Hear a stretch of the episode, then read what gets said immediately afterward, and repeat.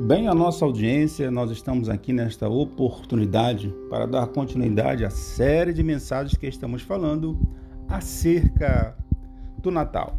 Já realizamos alguns podcasts, falamos o que é o Natal, falamos quem é a figura é, de Papai Noel e nesta oportunidade queremos falar sobre os reis magos. Quem era os reis magos? Temos um texto básico, gostaria que você abrisse comigo a sua Bíblia no Evangelho segundo narrou o evangelista Mateus, capítulo de número 2, vamos ler o versículo de número 11. Mateus, capítulo de número 2, versículo de número 11, que nos diz assim: E, entrando na casa, viram o menino com Maria, a sua mãe, e prostrando-se, o adoraram, e abrindo seus tesouros, ofertaram-lhe dádivas, ouro, incenso e mirra.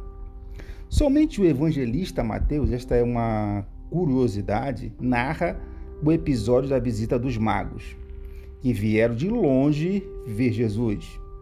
E os sábios religiosos da época não se atentaram para o grande acontecimento que era o nascimento do Messias e não tiveram é, é, a capacidade de caminhar cinco milhas para ver Jesus.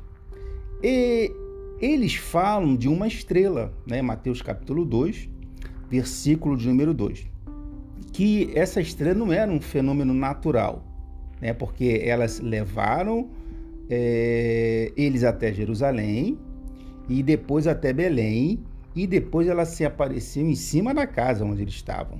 É, você pode ver isso na Bíblia. Os reis magos, segundo a tradição cristã, eram sábios. Né? Magos é um termo utilizado para pessoas eruditas. Eu já tive pesquisando que também eles é, estudavam as estrelas, por isso que eles é, é, é Deus fez uma estrela para os guiar. É, numa narrativa né, da Excepta Eta Coletânea, descreveu assim os magos, que eram três, né, ou poderiam até ser mais, mas aqui eu vou destacar os três, que é o Melchior, que é o Gaspar e o Baltazar. O Melchior era um velho de 70 anos que partiu de Ur, né, a terra dos caldeus, a mesma terra de Abraão. Gaspar era o mais moço, né? Ele tinha 20 anos, né? Segundo a Septa Etecoletânea, né? que narra assim. E Baltazar, de 40 anos, que veio da Arábia. É, é interessante que o homem hoje, ele...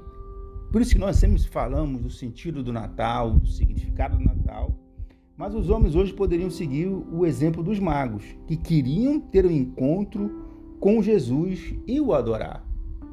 Falei que hoje em dia poucas pessoas é, é, falam e comentam acerca de Jesus né, é, no Natal.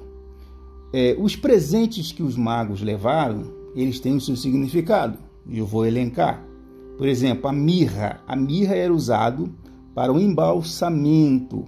Fazia referência ao sacrifício de Cristo e sua ressurreição.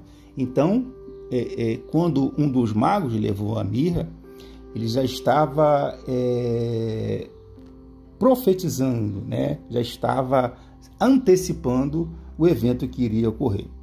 Além da mirra foi levado o ouro. O ouro representava a realeza de Jesus Cristo, que ele era o rei dos judeus. Né? E por fim, o incenso o incenso que era usado nos templos e era exclusivo aos sacerdotes, reforçava assim a divindade de Cristo. Eu sou o presbítero Everaldo Filho. Nesse podcast nós falamos quem eram os reis magos. Se você foi abençoado por esse podcast, compartilhe e nos ajude a evangelizar. Deus te abençoe.